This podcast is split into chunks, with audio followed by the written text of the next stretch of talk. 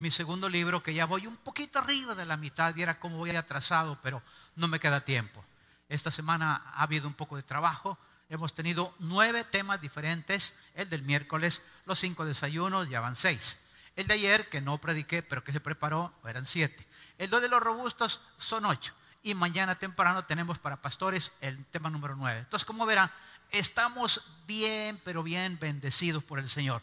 Así es que este tema tiene que ver con la adversidad. ¿Cómo vemos la adversidad? ¿Como una calamidad? ¿Como una batalla inalcanzable? ¿Como algo que yo no quiero? Pues le tengo una noticia.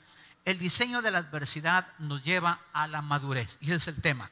El diseño de la adversidad hacia la madurez. Vámonos al libro de Números, capítulo 33.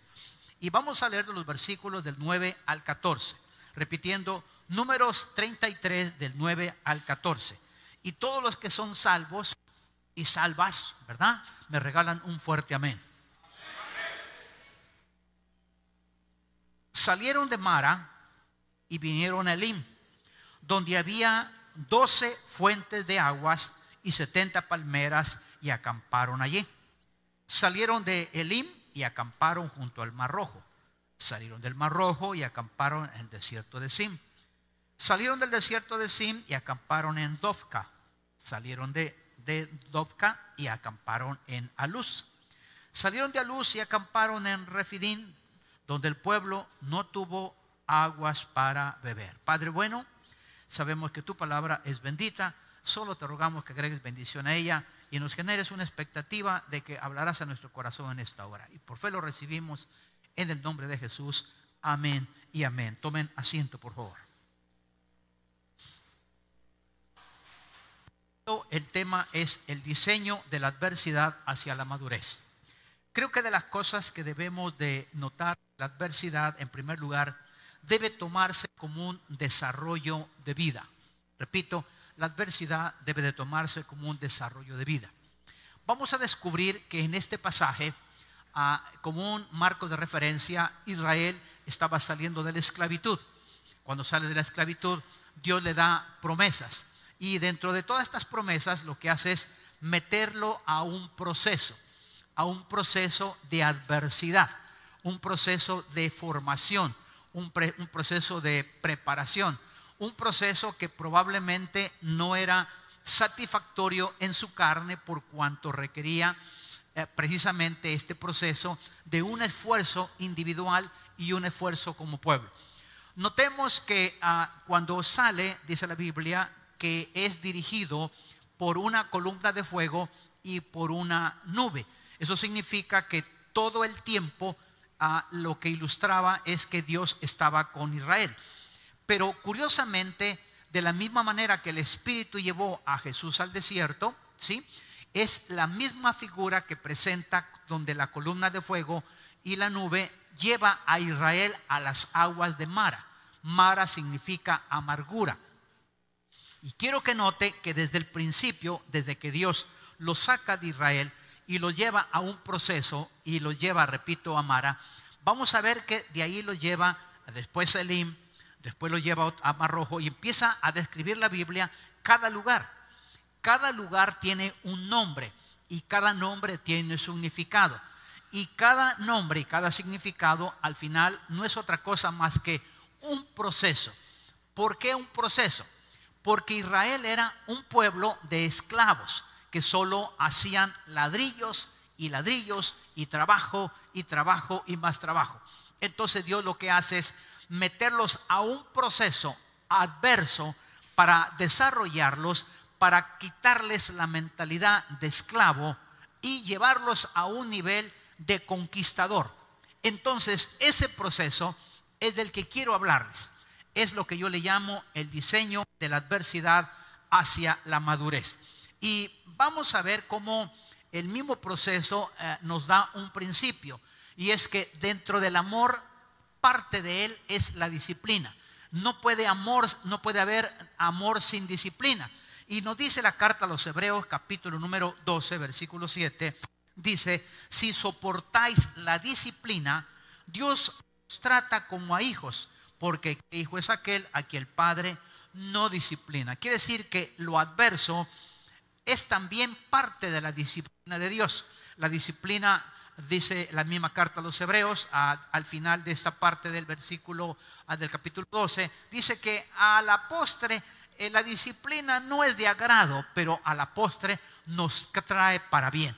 Así es que yo quiero que noten ustedes que muchos han logrado vencer a lo largo de la vida y en forma constante en circunstancias más difíciles de lo que nosotros hemos experimentado. Ah, yo veo, por ejemplo, personas dentro de mi ministerio, en mi entorno, por ejemplo, eh, alguna persona tuvo un hijo que tendría, por ejemplo, hidrocefalia, es decir, que tiene una valvulita permanente en su cerebro porque eh, le genera líquido en su cerebro. Eh, y veo a otros hermanos que tuvieron niños que nacieron con una deficiencia en su columna, son vegetales, los tienen desde pequeños hasta que llegan adultos y siempre requieren atención. Eh, conozco personas que han nacido sus hijos sin un brazo, sin una pierna, y eso me da la idea de que ah, todo esto ha sido adverso para sus vidas. Entonces cuando yo veo lo adverso en mi vida, me consuelo y digo, la verdad Señor es que otros han tenido circunstancias más difíciles que yo y han podido salir adelante. Eso me da la idea, me da la pauta, me anima. Hoy por hoy estaba hablando eh, temprano con un hombre que está luchando contra el cáncer ya hace meses y que ahora él se encuentra una batalla tremenda y todos los días que hablamos yo le hablo para animarlo y resulta que el animado eh, soy yo, ¿verdad?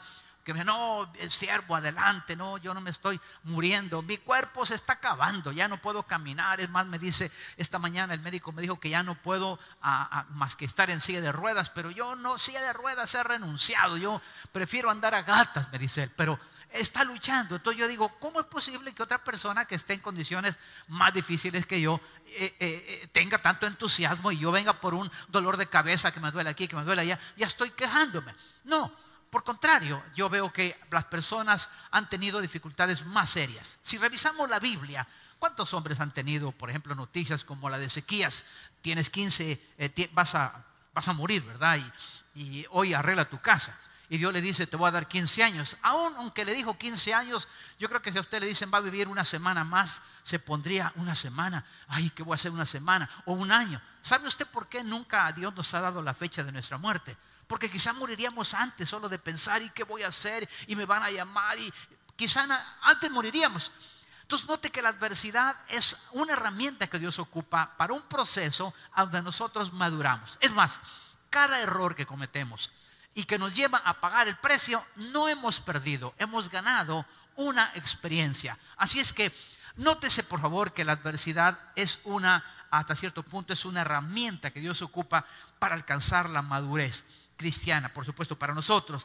Desarrollar nuestra paciencia también nos convierte al final en que tengamos una agradable victoria.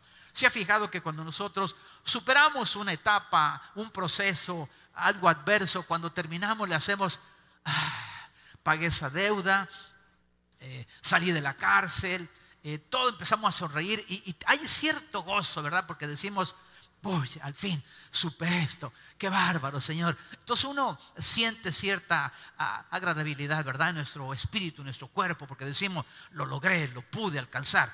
Y por supuesto, también sabemos que Dios, repito, nos reprende, nos castiga, nos azota. Y es una herramienta de Dios. Pero ahora me llama la atención esto, cómo Israel eh, es llevado por Dios mismo a las aguas de Mara. Entonces, ah, ¿qué es lo que yo encuentro? Primero, enfrentar la, adversidad tiene su recompensa. Repito esto. Enfrentar la adversidad tiene su recompensa. La adversidad nunca hay que decir no. ¿Qué dice Romanos 8:28?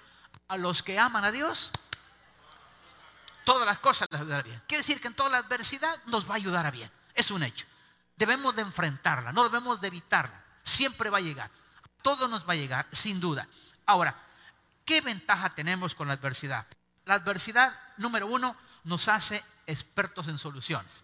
¿Se ha fijado que cada vez que pasamos alguna situación difícil, tenemos ya la certificación en un buen salvadoreño, tenemos ya la capacidad de decir, no, no, no, ya pasé por eso. ¿Tienes un problema? ¿Te casaste? Sí, yo me separé, pero... Y mira, y te casaría, no, y ahorita no. Porque el que está adentro quiere estar afuera, el que está afuera quiere estar adentro. Yo, ya, ya, y ahorita tranquilo, yo voy a dejar unos cuantos años, déjame, déjame, déjame agarrar envión, ¿verdad? Porque agarramos una experiencia. Eh, y tu trabajo, no, mira, ya trabajé tres turnos, ya trabajé como burro, ya fui al norte. No, no, no, ese sueño americano es esclavo. No, no, tranquilo. Cada vez que pasamos un proceso adverso, al final ganamos una experiencia. Ahora, nótese por favor lo que dice la Biblia. En, la escritura leímos números 33, 9. Dice que empezaron en un proceso. Dice que Dios mismo lo llevó, como repito, a través de la columna de fuego, a través de la nube. Salieron de Mara y vinieron a Elim, donde había 12 fuentes de aguas, 70 palmeras y acamparon ahí. Quiero que por favor noten en primer lugar cuando lo llevaron a las 12 fuentes de agua. ¿Por qué fue en el proceso inicial a las 12 fuentes de agua? ¿Por qué no lo llevó a otro lado? ¿Por qué tuvo que ir a las 12 fuentes? Pues bien, la palabra fuente no solo es a donde está emanando agua, porque la fuente no solo es fuente de agua, sino la palabra fuente significa principio, fundamento u origen de algo. Por ejemplo, si usted viene y quiere sacar una información, por supuesto usted no se va a ir a Quignopedia, ¿verdad? Sabe que ahí cualquiera mete basura y ahí la procesan y cae chivo, ya estuvo aquí. Eso es una, para mí, mala fuente. Pero si usted quiere conseguir una buena información, usted dice, tengo una buena fuente. Es decir, tengo un buen fundamento. Eh, de donde yo extraje eh, o llegué a extraer esta información, es una buena fuente. ¿Qué significa entonces para nosotros? Porque Dios lo llevó a una fuente. Porque Dios nos lleva precisamente a la fuente que es Él. El mismo Jesús dijo que a la mujer samaritana que le dijo, porque de ti correrán como ríos de agua viva. Está hablándole que Jesucristo es esa fuente, es ese fundamento, es ese recurso importante. No pudo llevarlo a otro lado mejor que a una fuente para ilustrar a nosotros eh, como iglesia que debemos de acudir primeramente en el proceso de lo adverso a la fuente. Usted no puede vivir algo adverso sin Dios. Es decir, lo puede vivir o sobrevivir, pero nunca va a ser igual que cuando Dios está con nosotros. Por eso es que cuando Jesús habló de la paz, no, la paz no es ausencia de conflicto. Ojo, la paz no es ausencia de conflicto. La paz es que dentro del conflicto usted pueda tenerla. La paz es que dentro de la adversidad usted diga, no, estoy tranquilo. La paz es que usted diga, sí, tengo problemas, pero, pero el Señor tiene mis cargas. Dice la Biblia que echemos sobre Él todas nuestras ansiedades. Entonces, cuando yo tengo claridad que la fuente debe ser Dios, es Dios, es el fundamento, es el origen donde emprendemos todo, es el deseo de darnos una muestra de amor para asegurar nuestro bienestar. Por eso dice Isaías capítulo 12, versículo 3, dice, sacaréis, ojo, sacaréis con gozo aguas de la fuente de la salvación. Es decir, que cuando llegamos a buscar quién es la fuente de salvación. Amados, le dice que no hay otro nombre dado a los hombres en quien podamos ser salvos. ¿Sí? ¿No me dice amén a eso? Por supuesto, no hay otro medio de salvación. Porque por gracia sois salvos por medio de la fe. Y esto no es más que un don de Dios, es un regalo de Dios. Y dice, y no por obras para que nadie se gloríe. Nuestra fuente nuestra fuente de salvación es y seguirá siendo Dios. En otras palabras, Jesús no es una opción, no es una alternativa, es solución total. Quiere decir que entonces necesitamos saber que el origen, el fundamento, está basado en Dios. Y por supuesto, también nos dice la escritura que el salmista lo comprendió. Y en el Salmo 114, versículo 8 dice, el cual cambió la peña en estanque de agua. Ojo, cambió la peña en estanques de aguas y en fuentes de aguas que cambió la roca. Nótese que cuando llegamos a, en la adversidad a la fuente que Dios, hay una transferencia. No es solamente de que yo vengo y le dejo mis cargas. No, le dejo mis cargas, pero yo recibo también a cambio paz. Yo recibo confianza. ¿Por qué cree que eh, la Biblia dice que Jesús cuando se fue en Juan 14 Dice, yo me voy, pero no os dejaré huérfanos. ¿A quién nos dejaría? Al Espíritu Santo. ¿A quién nos dejó? El paracleto en griego que significa el consolador. ¿Y para qué nos deja un consolador? Para que cuando ustedes y yo estemos pegaditos ahí, pegando nuestra buena chillada de de película, de que lloramos como la llorona, ¿verdad? Y como la Magdalena, que chillamos y hasta pataleamos, ¿verdad? Ahí está nuestro Dios consolándonos. Ojo, ¿para qué queríamos un consolador? Por eso tenemos un consolador. Por eso usted después de que pega su llorada dice, es que la llorada me cayó bien. No, no, no. Lo que te cae bien es la presencia del Espíritu Santo en tu vida, que Él te consuela, que Él te anima y que por supuesto, ¿sabe usted que dice la Biblia que le da fuerzas al que no tiene ningunas? ¿Por qué no dice yo lo resuelvo? ¿Por qué dice el Señor que nos anima? Porque no nos resuelve el problema Él. Él está con nosotros para que nosotros tomemos la decisión de resolverlo, para que nosotros maduremos para que nosotros entendamos. Por eso cuando usted dice, ay, le dejé todo al Señor, el problema no va, a mejorar.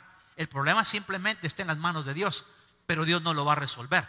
La adversidad somos nosotros que encaminamos. Fue Dios quien llevó a Israel a Mara. Fue Israel, fue, bien, fue Dios el que llevó a Elim. Lo llevó a, las palmeras, a la fuente. ¿Por qué? Porque Dios lo que quería es que el proceso lo pasara Israel. Dios si hubiera querido lo hubiera metido de una vez a la tierra prometida pero tenía que meterlo al proceso de cambio, de transformación. Quiere decir que hay un intercambio. Yo le dejo a Dios mis cargas, le dejo mis pecados, le dejo mis luchas y Él a cambio me da salvación y vida eterna. Levanto tu mano derecha y conmigo, Dios hace una transferencia, le doy mis cargas, le doy mis luchas y Él me da paz y salvación. Dale un buen aplauso a Rey, dile gracias Señor. Ahora, en segundo lugar, la adversidad no solo nos hace expertos en soluciones, sino también la adversidad nos ayuda a depender de Él.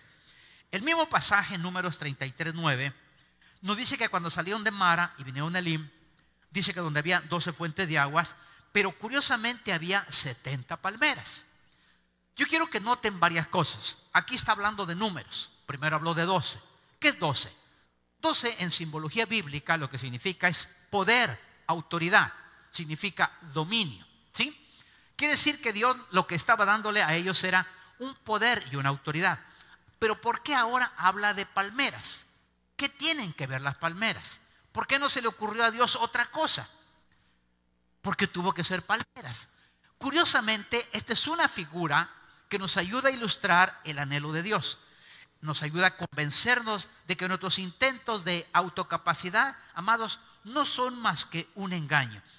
El símbolo de las palmeras aparece en el templo donde ah, Salomón había ah, presentado la presencia de Dios. Salomón sabía que el templo no podía retener a Dios, porque dice la escritura que le dijo, ningún lugar, ni los mismos cielos pueden depender, o sea, pueden ah, tomar a Dios y decir, aquí de aquí Dios no sale.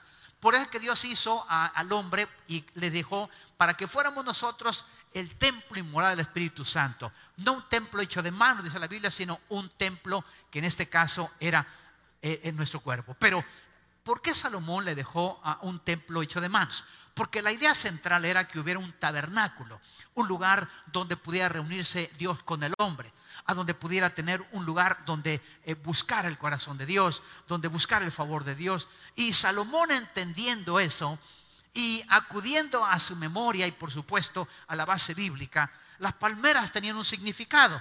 Y quiero que lo vea conmigo, por favor, en Ezequiel capítulo 41, ah, versículo 18. Dice que eh, estaba en el templo, los, el, el entorno, estaba labrada con querubines. Bueno, los querubines simbolizaban los mismos ángeles, ¿verdad? Era propicio.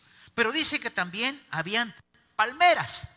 Y como para darle una forma un poquito más, eh, todavía un poquito más firme, dice que entre querubín y querubín había una palmera. Es decir, un querubín, una palmera. Un querubín, una palmera. Pero ¿por qué tuvo que, que, ser esto? ¿Cuál era la idea?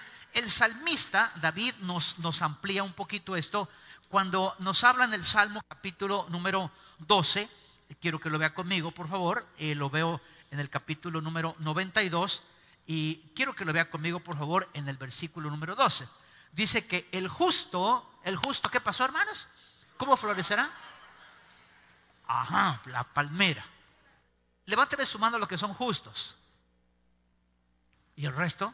Que no lo salvó Jesús. La Biblia dice que no hay justo ni en uno, pero Jesucristo nos ha justificado. Diga conmigo, Jesús me ha justificado. Diga conmigo, soy justo. No somos justos por obras propias, pero somos justos. Entonces, al justo, ¿qué le va a pasar? ¿Cómo va a florecer? Como la palmera. Usted no me está entendiendo. ¿Cómo va a florecer el justo? Ok, viene Dios, los saca de esclavitud, ¿sí? Los mete a aguas amargas, una vez que saca de aguas amargas, los mete a dónde? A, una, a un lugar de palmeras, 70 palmeras. Y dice que el justo va a florecer como la palmera. Le está diciendo, hay un símbolo de la palmera que lo da al que es justo. Es decir, que en la adversidad, en el proceso, hay un momento donde el justo, aún dentro de la adversidad, va a florecer como la palmera. Y ocupando esta figura, el salmista dice, el justo florecerá como la palmera y crecerá como cedro en el Líbano. Quiero explicarle algo. Cuando usted revisa en, internet o en cualquier parte, ¿cuál es, cuál es la profundidad de una raíz de palmera, va a descubrir que normalmente la palmera casi es la misma, el mismo tamaño, la raíz que está profundizado como la palmera misma, porque la palmera necesita estar firme. Quiere decir que eh, cuando esa palmera tiene una raíz muy chiquita, se va a caer. Por eso es que tiene raíces profundas. Porque lo que anda buscando es el agua. Y tiene que profundizar la raíz y no se seca. Tiene que entrar lo más profundo que pueda. Quiere decir que cuando una palmera, usted va a ver que se va para acá, se va para allá, pero se mantiene firme. Diga conmigo, se mantiene firme. El justo va a florecer como la palmera, pero se mantiene firme y va a ser fuerte y duro como el cedro del Líbano. No pino, cedro. Capte por favor los conceptos. Aquella cosa que está ahí, mire, es de pino. Mire cómo se la están comiendo los animalitos. Vaya a ver, yo tengo un mueble de cedro ahí, ese no le entra, pero ni los dientes, hasta el serrucho le cuesta. ¿Por qué? Porque nos está diciendo Dios que de alguna manera una persona que está en la adversidad, que sale de esclavitud, que salió del pecado, que entró y salió de amargura y lo va a llevar al Líbano, a, perdón, al, a, ser, como un cedro del Líbano, a ser como una palmera que va a florecer, es un proceso donde le va a dar consistencia. ¿Qué dice la Escritura respecto a eso? El capítulo número 92 siempre, el versículo 13 nos dice, plantados en la casa de Jehová. Entonces, ¿dónde es donde usted y yo podemos florecer? ¿Dónde podemos nosotros resistir lo adverso? Diga conmigo, en la casa de Jehová. Esta es una figura. Nosotros somos la casa de Dios. Pero esta es una figura para ilustrar que necesitamos estar plantados, plantados en nuestra fuente, que es Dios mismo. Y dice, plantados en la casa de Jehová. En los atrios de nuestro Dios florecerán. No, no importa si usted está allá afuera comiendo cualquier cosa pastor, ¿y qué tiene que ver los atrios? Le voy a decir los atrios para qué son. Le va a parecer insignificante. ¿Por qué dice el apóstol, que está en la carta a los hebreos, dice, no dejando de congregarse como algunos tienen por costumbre? Porque aún los atrios tienen que ver con esto. Porque una persona puede quedarse en casa, tener una iglesia virtual. Pastores, que yo veo los mensajes en internet, por supuesto, y va a haber mejores que este que está aquí sentado, que está aquí de pie, va a haber mejores mensajes. Pero ¿por qué debemos de congregarnos? Porque el proceso de madurez lo desarrollo ustedes y yo. Cuando usted se me está durmiendo y aquí estoy, este hermano, cinco horas me llevé para hacer este mensaje y está aquí dormido, está Veo un hermano que está, con, que está jugando. Desarrollo mi paciencia. No dejando de congregarse como algunos tienen de costumbre. Cuando usted esté en los atrios de Jehová, ay, este hermano que me cae mal, te tiene que caer bien. Porque es el proceso de madurez. ¿Cómo vas a madurar si todo está bien?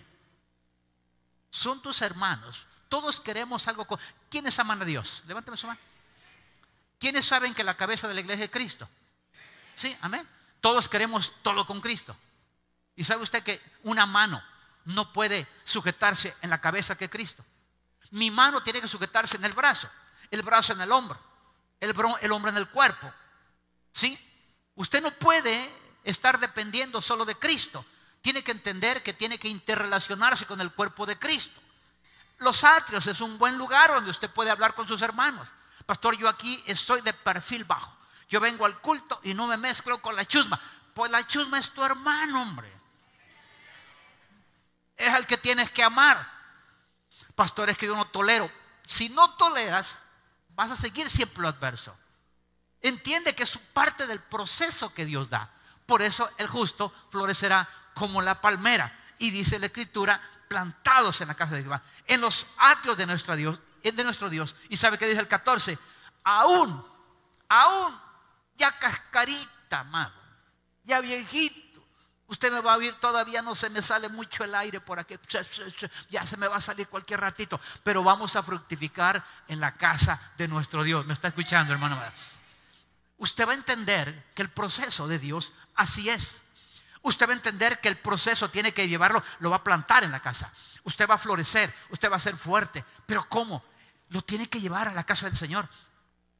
Tiene que buscar el fundamento que es Cristo. Tiene que buscar el fundamento que es Dios mismo. Entonces eso nos lleva a entender, porque siempre David, hablando, decía que lo que Dios nos ofrece es vigor en la vejez. Dice, si estamos plantados en la casa de Jehová. Por eso dice el Salmo 90, 10, los días de nuestra edad son 70 años. Y en los más robustos son 80 años. Con todo su fortaleza, molestia y trabajo, porque pronto pasan y volamos. Amados, entienda este concepto. Dios quiere que en el proceso de lo que es, oiga bien, la adversidad, entendamos que hay algo que se llama desarrollo. Y el desarrollo, precisamente en la adversidad, es para que nosotros tengamos madurez. Tus dos manos pon arriba, por favor. Di conmigo, la madurez es el producto final de esta adversidad. Tienes que entender que esta adversidad es necesaria, la necesitas y es importante. Ahora, con un tercer punto. En la adversidad tienes que reafirmar tus pensamientos en las promesas de Dios. Dice el primer libro de Reyes, capítulo 6, versículo 29, refiriéndose a cómo yo puedo reafirmar mis pensamientos en las promesas de Dios. Y dice, Reyes 6, 29, dice que esculpió todas las paredes de la casa alrededor de, diferentes, de diversas figuras. No dice escupió, no esculpió.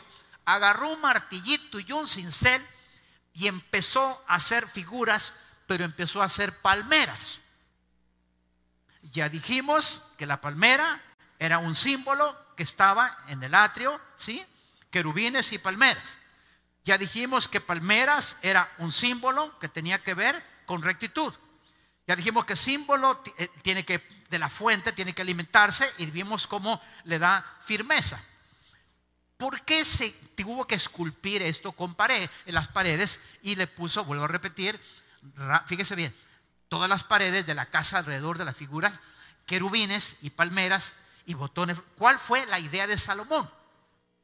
Salomón estaba haciendo lo que yo le llamo en mi, en mi lenguaje un cuadro de visualización de metas.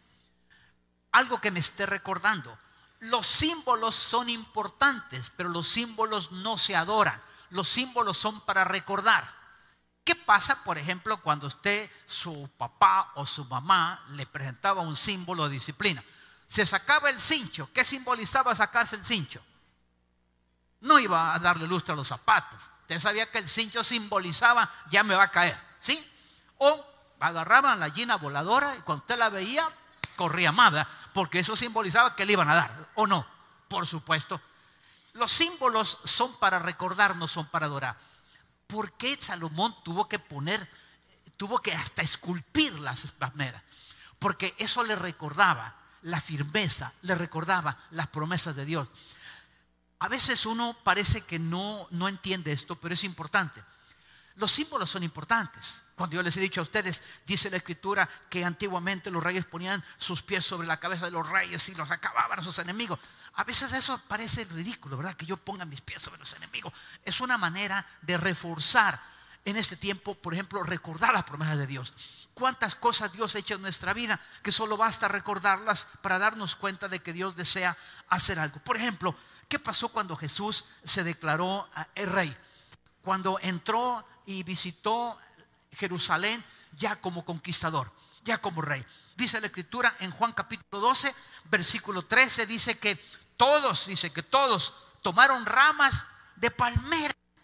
¿Por qué de palmera? ¿Por qué no tomaron hojas de higo o, de huerta que eran más grandotas? ¿Por qué de palmera? Porque tenía un símbolo. Y note por favor que esto es importante entenderlo, porque el símbolo dice que tomaron palmeras y salieron a recibirle y clamaban, Osana, Osana, bendito el que viene en nombre del rey, del, en, medio, en nombre del Señor, el rey de Israel. Y dice que la palmera era un símbolo de humildad para ser exaltado por encima de nosotros. Y ese símbolo que usted está viendo en la entrada triunfal, la Biblia dice que antes de que él, fuera, fuera crucificado, entró como rey. ¿Qué es lo que ilustra esto? Amados, que lo que estaba él eh, mostrando era que dentro del proceso de la adversidad nos tenemos que volver humildes. Entre más rápido usted reconozca que se equivocó, más rápido se resuelve el problema. Entre más rápido usted descubra cuál es el propósito por el que usted está pasando ahora mismo esa prueba. Y usted dice, tengo razón, Señor, tiene razón. En buen salvadoreño, la regué. Señor, tiene razón, fallé. ¿Qué hizo David? Cuando Dios lo descubrió y le mandó al profeta. No le dijo, mira, yo no, fíjate que la vez sabe y se me ofreció y yo que quisiera, si soy hombre, Señor. ¿Ha escuchado usted eso, verdad? ¿Qué hizo David? Señor, en el Salmo 51, Señor, límpiame con hisopo, no quite tu Santo Espíritu, mi pecado está de frente de mí, delante de mí. David no negó nada. Y ahí empezó el proceso de la adversidad, estando Dios con él. ¿Por qué ahora mismo tú tienes que estar pasando dificultades? Hasta que no te humilles, si tú no te humillas, Dios te va a humillar. ¿Por qué las palmeras? Espero que no le pase lo del burrito, lo digo con todo respeto. ¿Sabe usted que cuando yo estoy aquí en este lugar, a mí me encanta que le aplaudamos al Señor? Y siempre le he dicho, mire, cuando aplauda, hágale así, para que sea para arriba.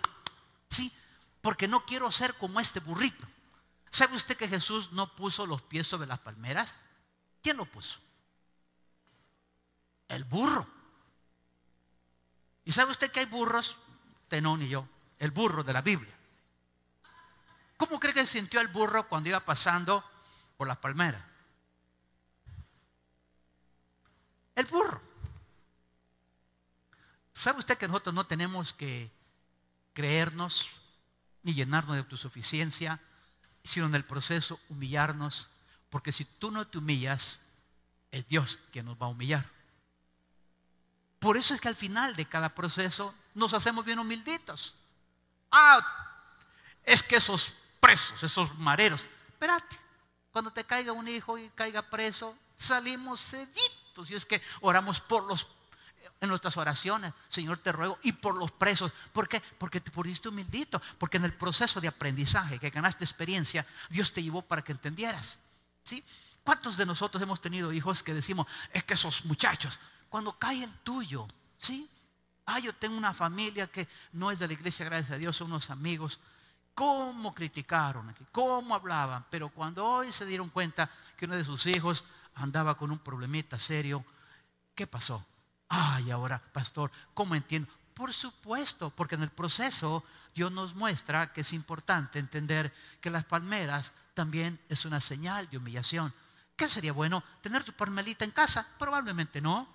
Pero a lo mejor eso te va a estar recordando que es bueno que nos humillemos, porque en el proceso, en la adversidad, si no te humillas, bah, mire, aquellas personas que son así orgullosos, estirados, me perdona, ¿verdad? Sí, me Dios ya no. Tenga cuidado, porque entre más se crea, más va a sufrir. Hay que si usted quiere que la adversidad se termine, baje la guardia, prepárese, busque a su Dios como lo buscamos todos y verá que Dios lo sacará adelante. Puede decirme amén, amado. Bueno, le tengo uno más. Voy al cuarto. La adversidad, en la adversidad, recuerda quién eres.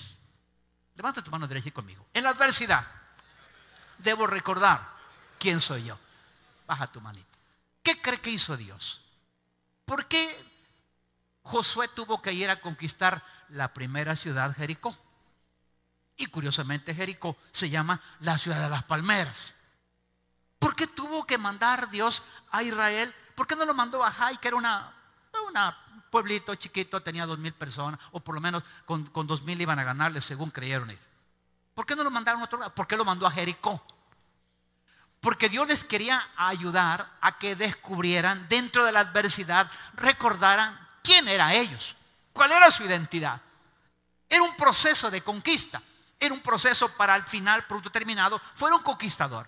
Sabes que Dios conoce perfectamente que tu problema, tu dificultad, tu lucha, tu batalla, tú tienes el potencial y la capacidad para salir adelante. ¿Sabes que tú no vas a descubrir nunca quién eres hasta que no te decidas hacerlo? ¿Sabes que dentro de la adversidad que hoy mismo tienes, Dios te ha dado la fortaleza, la fuerza para salir adelante? ¿Por qué Dios lo llevó a Jericó? ¿Por qué no lo llevó a otra cosa más fácil? Porque sabía que tenía que tener ese proceso para tener una transformación. Ese intercambio, esa transformación solo viene a través del dolor, de la lucha, de la batalla, de que pudieran enfrentarse. Y te diste cuenta que al final, ¿cómo ganaron Jericó? Cuando le enfocaron de manera espiritual. Porque al final no tuvieron que usar armas, usaron trompetas, ¿sí? usaron cántaros. Eso es todo. Dios lo que quería era que entraran a votar la primera ciudad llamada Jericó, ciudad de las palmeras. ¿Por qué ilustra todo esto? Porque todo es con palmeras, porque tenía que entrar en un proceso de transformación. Y me, gusta este detalle porque quiero que vea conmigo en, el capítulo 34 de, de Deuteronomio. Dice, el Negev, la llanura, la vega de Jericó, ciudad de las palmeras, hasta Zoar. Entonces Dios mandó a que conquistaran, lo primero era la ciudad de las palmeras como símbolo de identidad. Símbolo de que Dios estaba sabiendo claramente que tenía que recordar Israel que todo el proceso adverso era para desarrollar un conquistador, desarrollar una persona que pudiera enfrentarse a sus enemigos. Vea conmigo capítulo 6 de Josué. Veamos por favor el versículo 1 y 2. Dice, ahora Jericó, ¿cómo estaba Jericó? ¿Cómo estaba Jericó? No les, no les escucho. ¿Cómo estaba? Estaba cerrada, cerrada. ¿Cuántas veces cerrada? Dos veces. ¿Por qué dos veces? Para mostrarnos que el problema era duro, duro, duro. ¿Cómo dicen los jóvenes en este tiempo? Esto está yuca, pastor. Venite discipulado. Ay, pastor, está yuca. Estudia teología. Ah, que, espera, pastor, es que esto está, está jalado.